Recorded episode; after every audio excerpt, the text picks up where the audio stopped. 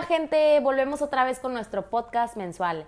Este mes de marzo les traemos una noticia bastante interesante y es el primer ataque aéreo a Siria ordenado por el nuevo presidente de Estados Unidos, Joe Biden. Para comenzar, les vamos a platicar un poquito de qué fue este primer ataque de parte de Biden. Este ataque ocurrió el pasado jueves 26 de febrero del presente año, de madrugada en suelo sirio, en la frontera con Irak, Estados Unidos bombardeó instalaciones de milicias respaldadas por Irán. Y bueno, esto porque, como dijo el secretario de Defensa de Estados Unidos, según eran las mismas instalaciones que atacaron en Irak objetivos de la coalición. Y ustedes se preguntarán qué fue exactamente lo que pasó para que Estados Unidos reaccionara así. Y el suceso, bueno, se los va a compartir mi compañera Isabel en este momento. Bueno, eh, yo les voy a hablar un poco más a fondo de todo lo que pasó. Bueno, como Paola comentó, Estados Unidos llevó a cabo un ataque aéreo con las milicias respaldadas por Irán en Siria, en lo que fue la primera acción militar emprendida por la administración de Joe Biden.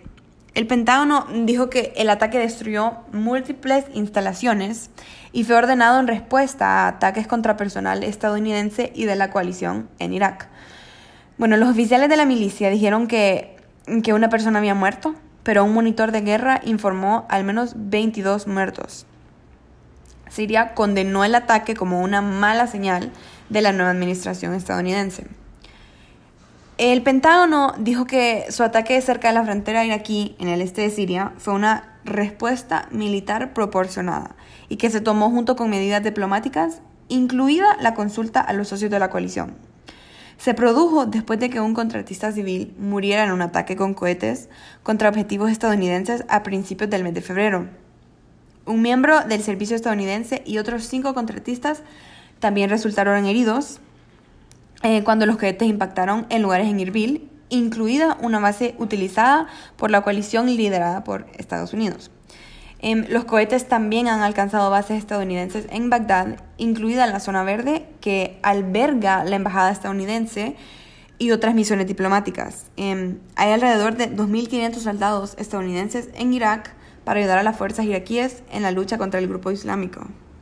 Me parece que este tema está muy vinculado con lo que hablamos en el podcast pasado sobre el conflicto nuclear entre Irán y Estados Unidos y la ambigüedad de la situación y la respuesta posible que iba a tener o las repercusiones que iba a tener. Y creo que esta manera de poner presión y este ataque proporcionado por medio de Estados Unidos y el Pentágono hacia estas coaliciones extremistas de Irán están muy vinculadas con la respuesta que Estados Unidos quiere dar y cómo quiere demostrar que todavía tiene un poder, sobre todo militar, y que no está dispuesto a, soportar ningún ataque a su persona y a sus ciudadanos. Y también poniendo un poco de presión el gobierno de Irán para que éste se ponga a trabajar y se comprometa un poco más a tener controlable todo este tema nuclear, al mismo tiempo que, que respetando al gobierno de Estados Unidos y la fuerza que tiene en el Medio Oriente.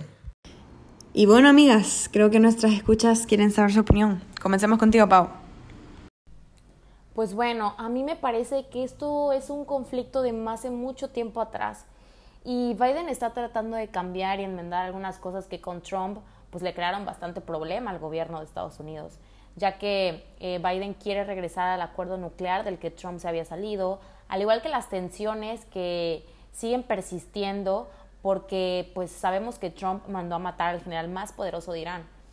Yo creo que es un tema difícil, sin embargo vemos a Biden tratando de abrir la puerta de la diplomacia y pues esperemos que eh, pues esto se dé, eh, tanto Irán como Estados Unidos den su brazo a torcer para que pues esto se lleve a cabo y alguno de los proyectos que tienen pues pueda, pueda surgir y pueda darse de la mejor manera. Bueno, yo opino que el mensaje en torno al ataque es probablemente más importante que el ataque en sí. O sea, creo que están diciéndole a Teherán, como solo porque estamos dispuestos a sentarnos y hablar, no significa que sus representantes en la región puedan hacer lo que ellos quieran. Y pues parece que Washington está estableciendo una clara distinción con los instintos como unilaterales más destemplados de la administración anterior, la, la de Donald Trump.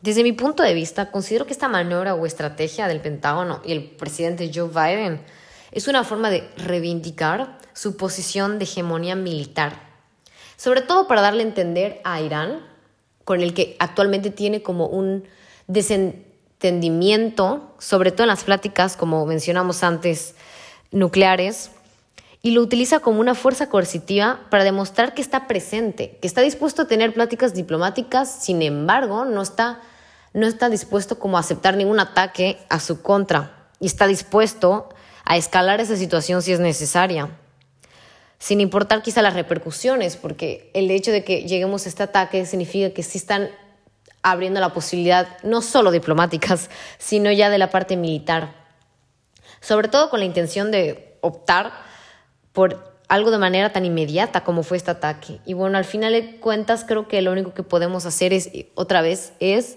esperar, ver qué va a tener, cuál va a ser la respuesta entre el gobierno de Irán y el propio gobierno de Estados Unidos y la diplomacia que piensan tener para poder volver a sembrar las, la, posible, las posibles pláticas ¿no? entre ellos para poder al final llegar a un acuerdo y ya no tener que tener este gran desentendimiento que tienen.